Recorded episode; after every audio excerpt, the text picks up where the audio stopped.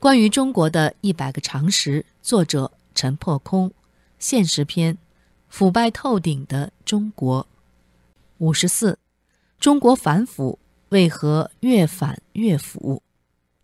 中共媒体声称，官场腐败的根本原因在于一些党员干部理想信念发生了动摇。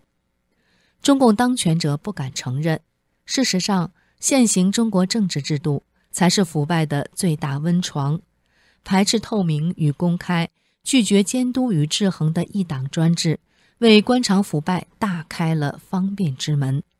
中共反腐治标而不治本，反人而不反制度，本末倒置，背本趋末。据中共国家审计署报告，所有中央部委都有经济问题。据中共中纪委的巡视报告。各省市各行业领导班子都存在腐败问题，民间流行一个比方，让中共大小官员排队枪决其中的腐败分子。如果朝他们每人开一枪，可能有冤枉的；如果隔一个开一枪，肯定有漏网的。历届中共领导人都喊反腐，但官场腐败却愈演愈烈，日益深重，涉案的贪官层级越来越高。从地方官员到政治局常委，涉案的赃款数额越来越大，从几十万到几十亿，乃至几百亿。为了维护党的形象，起诉时甚至需要取舍，压缩案情，缩小赃款数额。诸如薄熙来、周永康等人的案件就是如此。中共官员人手几本护照，其潜台词是：共产党迟早完蛋，得准备一条后路。这种心理决定了中共贪官飞蛾扑火般的将腐败进行到底的行为模式：大厦将倾，硕鼠搬家，失败大逃亡或胜利大逃亡。有人说，即便民主国家也还存在腐败。如果说某种腐败来自人性的贪欲，即便再过一万年，还可能存在于人类。民主国家因具有制衡与监督机制。人性的贪欲受到制度的强力约束，因而腐败案件数量较少，比例很低。在中国，人性的贪欲得到制度性的张扬，变成制度性的腐败，因而遍地腐败泛滥成灾。